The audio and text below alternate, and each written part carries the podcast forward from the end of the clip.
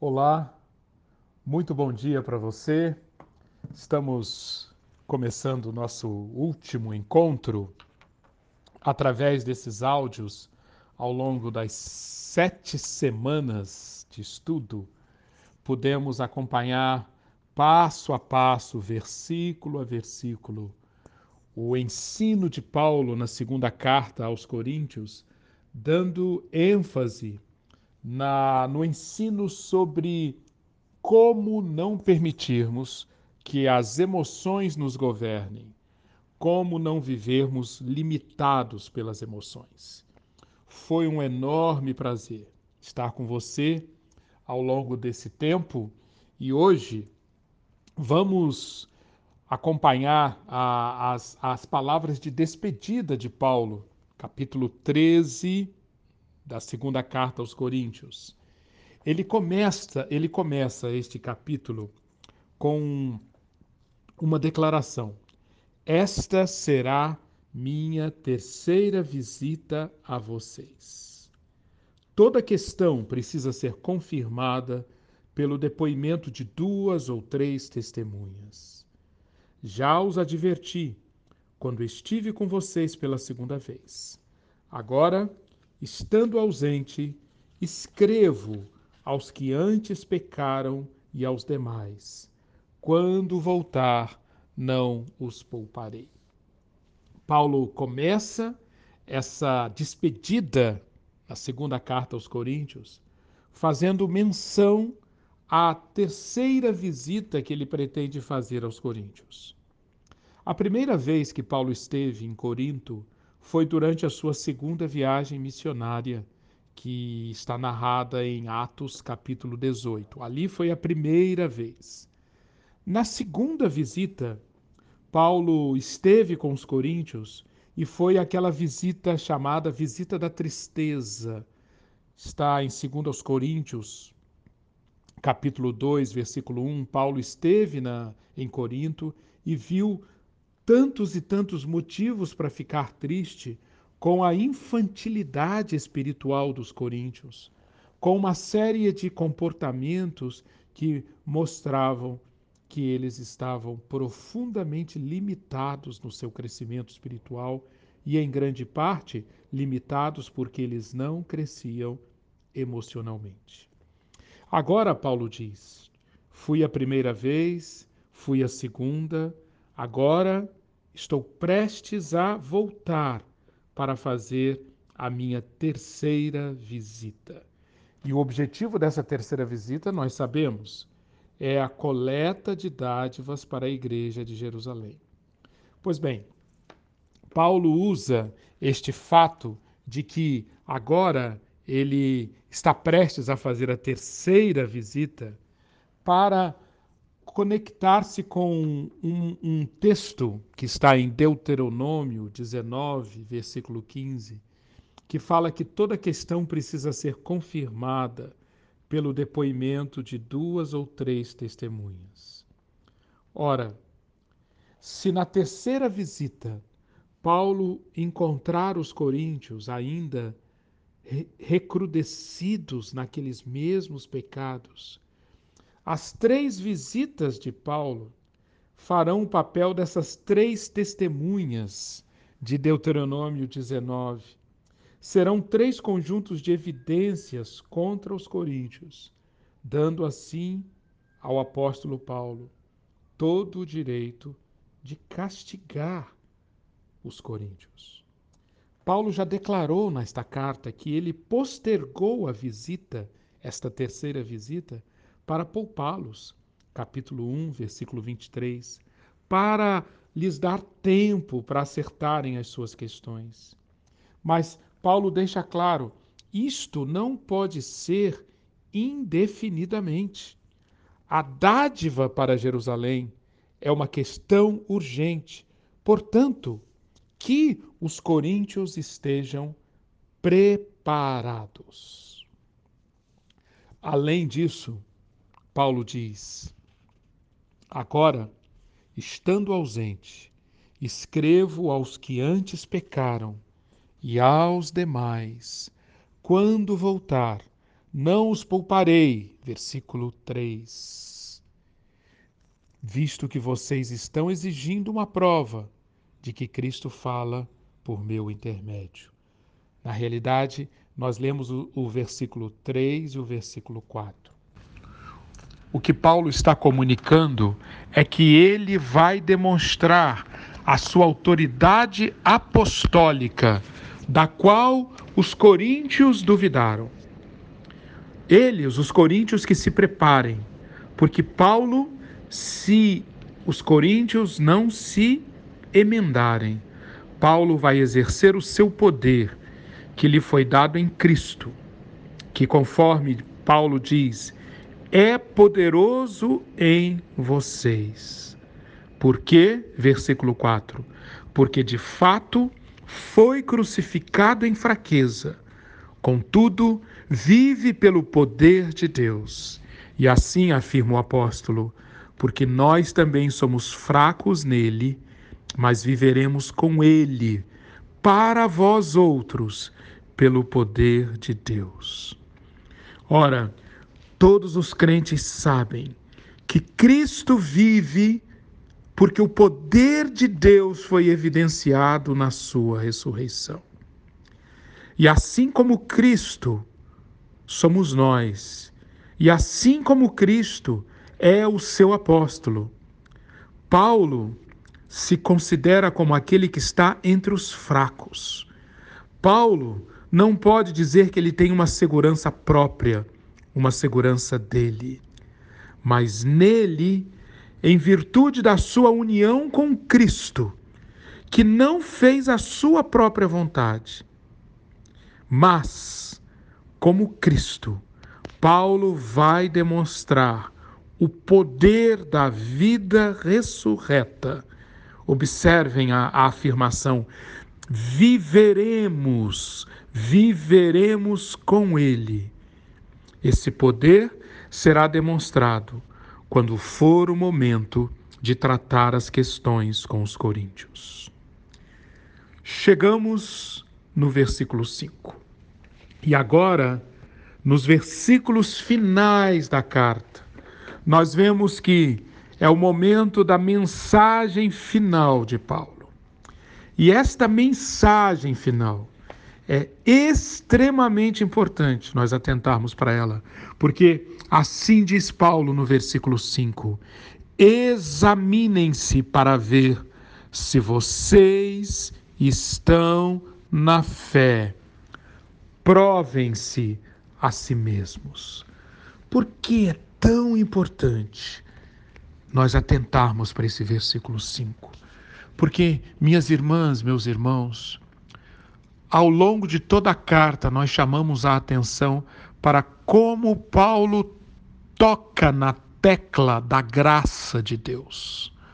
Como em praticamente todos os capítulos até aqui, Paulo mostrou um Deus de graça e ressaltou essa graça de Deus em potencial e em ação na vida dos servos de Deus. Mas agora é hora dos coríntios tomarem conhecimento de que a graça precisa ser vista em conjunto com outra realidade do nosso relacionamento com Deus a realidade do julgamento. Graça não pode ser vista divorciada do fato de que todos nós, Paulo ensinou isso no capítulo 5, versículo 10, todos nós compareceremos perante o tribunal de Cristo, para que cada um receba segundo o bem ou o mal que tiver feito por meio do corpo.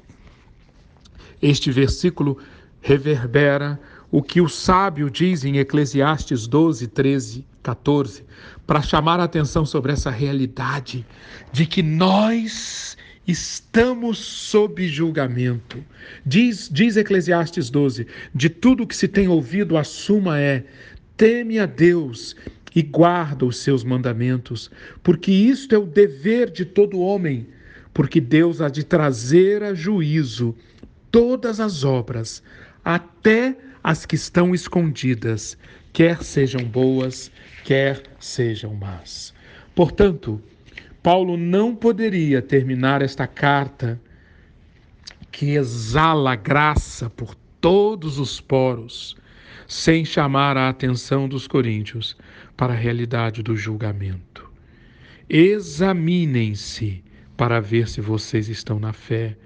Provem-se a si mesmo. É como se Paulo estivesse dizendo: vocês, coríntios, estiveram o tempo todo buscando me testar. Não é isso que nós estudamos na carta? Vocês quiseram me colocar à prova, mas agora as minhas palavras finais, nas minhas palavras finais, eu apelo a vocês. Examinem-se. Vocês é que devem ser testados. Vocês deveriam ser capazes de passar pelo seguinte teste. Qual é o teste? Verificar se Cristo está produzindo as obras dele em vocês. E Paulo usa uma expressão muito, muito interessante. Examinar para ver se vocês estão na fé. Na prática significa o quê? Significa se vocês estão andando de acordo com o Evangelho.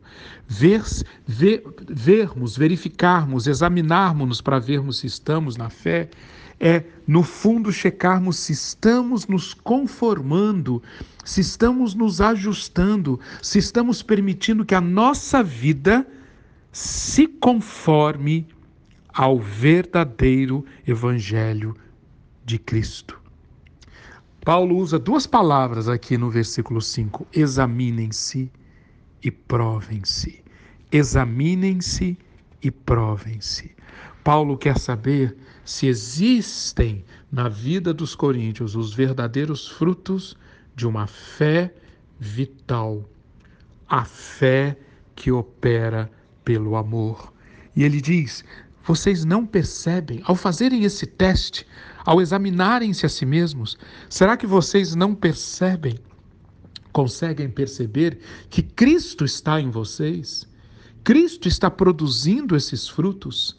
Cristo está mostrando esses sinais, porque se esses sinais não existirem, porque se esses frutos não forem encontrados, vocês estão sendo reprovados. E os versículos seguintes, nos versículos seguintes, versículo, versículo 7, versículo 8, versículo 9, Paulo vai continuar a falar justamente sobre essa questão do teste, sobre essa questão do exame. Isso me remete à, à, à seguinte ilustração. Existe na, em Portugal uma empresa chamada Check House. Essa empresa ela oferece o seguinte serviço: toda vez que alguém quer saber se a sua casa é, é, se, a, se, a, construção da sua casa é uma construção da, de qualidade, alguém que quer alugar uma casa, alguém que quer vender uma casa, contrata os serviços dessa empresa que faz um diagnóstico imobiliário. Essa empresa, Check House, ela verifica a, as instalações elétricas, instalações de gás, instalações hidráulicas.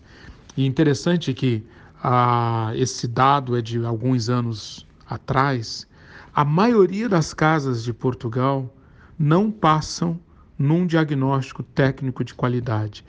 Apenas 10% das casas portuguesas vistoriadas cumprem todos os requisitos de qualidade exigidos pelo, pa, para poder realmente passar pelo teste hidráulico, pelo teste de gás, pelo teste de umidade.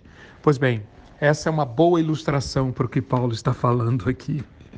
Examinem-se, deixem-se testar, provem-se. Deixem que o check house seja feito em vocês, mas não esperem o julgamento final. O julgamento final virá. Já sabemos disso. Paulo já deixou claro isso. Mas o que Paulo então está mostrando nessas palavras finais deles é que ele, Paulo, quer ser um instrumento de Deus. Para quê? Para que a mensagem de julgamento chegue aos coríntios e eles tenham oportunidade de corrigir, de ajustar-se, de emendar-se. Quais seriam ah, alguns desses testes? Quais seriam ah, alguns destes testes pelos quais os coríntios deveriam passar?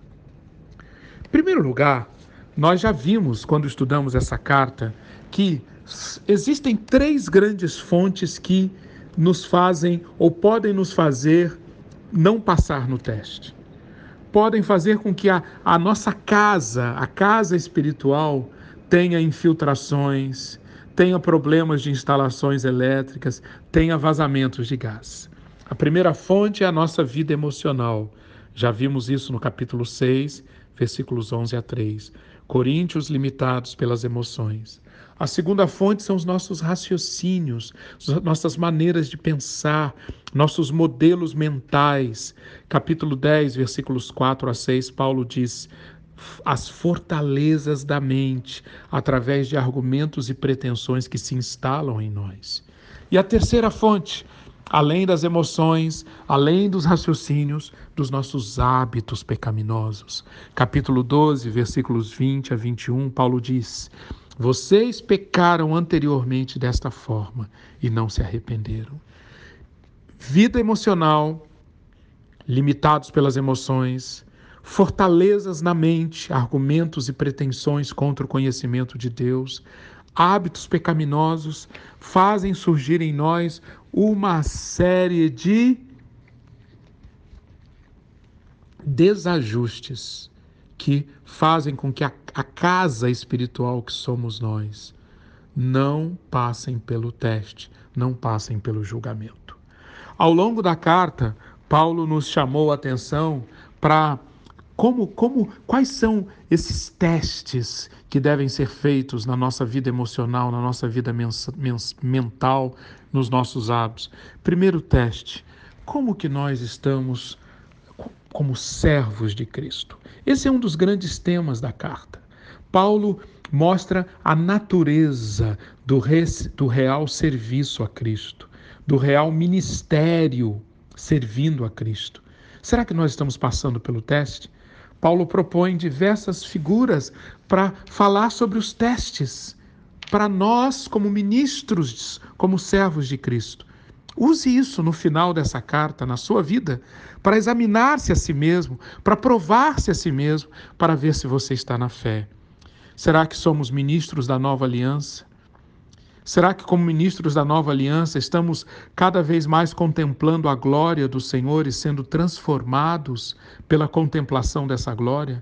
Será que somos tesouros? Será que somos vasos de barro conscientes do tesouro que possuímos? Será que vivemos como a habitação de Deus terrena, mas com a garantia de que existe um edifício, uma casa eterna nos céus, segura para nós? Será que vivemos como ministros da reconciliação, como embaixadores de Cristo, como nova criação, como cooperadores de Deus, como santuário do Deus vivo? Todos esses são testes que apareceram ao longo da carta. Segundo grande grupo de testes. O primeiro grande grupo é características de servos de Cristo. Segundo grande grupo, virtudes. Paulo apresentou diversas virtudes entre os capítulos 6 a 10: santidade, alegria, generosidade, perseverança, mansidão, gentileza, bondade. Examine-se a si mesmo para ver se você está na fé. Prove-se a si mesmo. Será que você percebe que Cristo Jesus está em você através destas evidências? O terceiro grande grupo de testes, de testes que Paulo propõe é, tem a ver com os hábitos. No capítulo 12, versículos 20 a 21, Paulo apresenta uma série de pecados que se tornaram habituais para os coríntios. Será que eu estou permitindo que pecados se tornem hábitos em mim? Pecados dos quais eu não me arrependo e que ficam recorrentes, recorrentes, recorrentes. Releia a lista de pecados habituais em 2 Coríntios 12, 20 a 21 e permita que Deus faça esse check house com você, faça esse diagnóstico e que você tenha oportunidade de se arrepender e permita que a sua, as, as instalações elétricas, hidráulicas, as estruturas da sua casa, sendo checadas e não passando pelo teste, sejam transformadas, sejam curadas, sejam mudadas.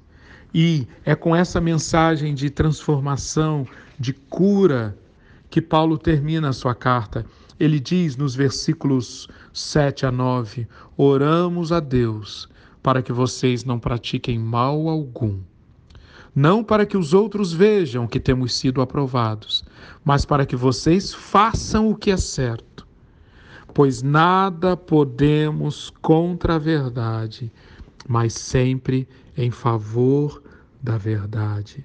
Ficamos alegres sempre que estamos fracos e vocês estão fortes.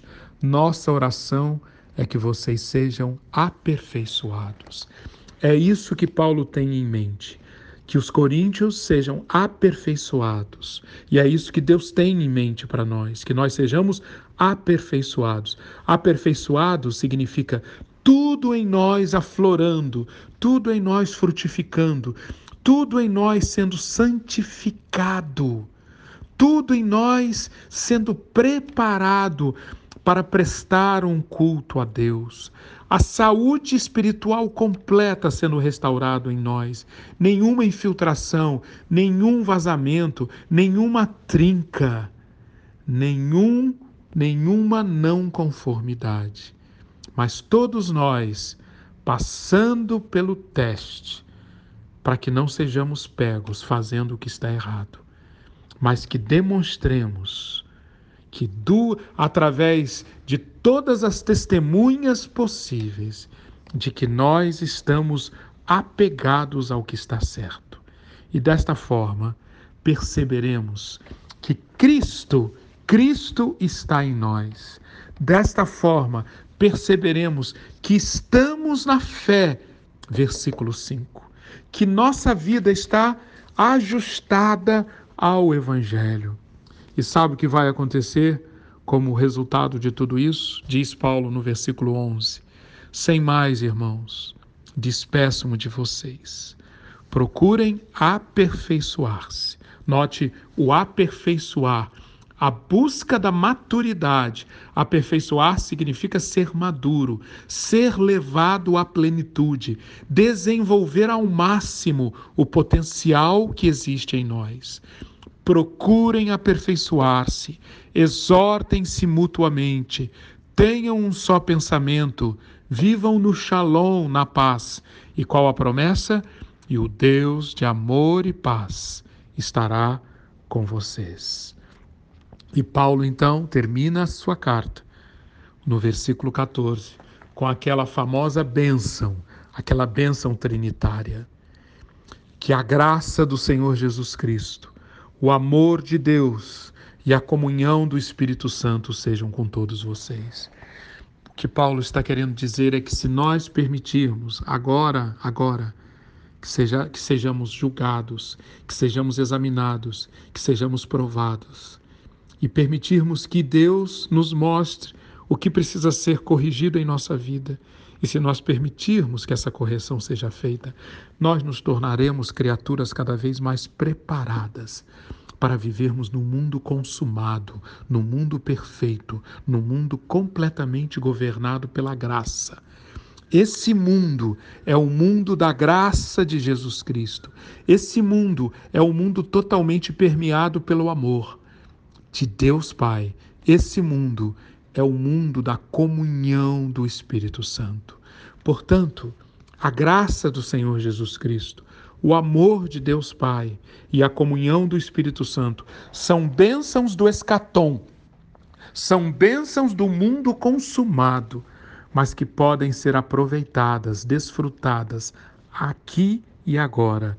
E é nada menos do que isso que o apóstolo Paulo deseja para os coríntios é nada menos do que isso que Deus deseja para você e para mim. E eu quero terminar essa nossa série mais uma vez agradecendo muito a sua companhia e desejar que esse ensino seja cada vez mais transformador na sua vida. Que você não permita que sua vida seja governada pelas emoções, mas que você pratique continuamente todos os sete passos da inteligência emocional que aprendemos com Paulo. Eu sinto, eu sei, eu interpreto, eu valorizo, eu considero, eu tenho consciência de, eu escolho. Por dessa forma, será cumprida na sua vida, na minha vida, aquelas tantas realidades que nós vimos ao longo da carta e que eu quero ler agora para concluir esses nossos áudios. Se alguém está em Cristo, é nova criação. As coisas antigas já passaram, eis que se fizeram novas. Nós somos santuário do Deus vivente. Como ele próprio disse: habitarei e andarei entre eles, serei o seu Deus, eles serão o meu povo. Pois, na verdade, nós, os que estamos neste tabernáculo, gememos angustiados, não porque queremos ser despidos, mas revestidos, para que o mortal seja absorvido pela vida. Ora, foi o próprio Deus quem nos preparou para isto, outorgando-nos o penhor do Espírito. Temos, portanto, sempre bom ânimo, sabendo que enquanto no corpo estamos ausentes do Senhor, visto que andamos por fé e não pelo que vemos. Tendo, pois, ó amados, tais promessas, purifiquemo-nos de toda impureza, tanto da carne como do espírito, aperfeiçoando a nossa santidade no temor de Deus e o Deus de amor e paz esteja com você. A graça do Senhor Jesus Cristo, o amor de Deus e a comunhão do Espírito Santo sejam com todos vocês. Amém.